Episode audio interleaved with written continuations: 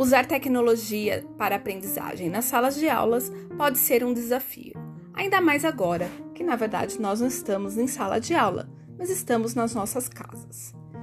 Independente do que vai acontecer, não dá para negar que tecnologia hoje na educação é algo muito importante. Por isso, o podcast TPando vem discutir essas questões junto com você, professor.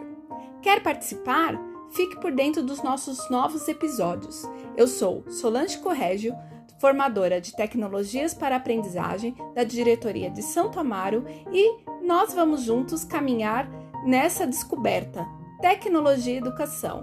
Isso vai dar muito o que falar, hein?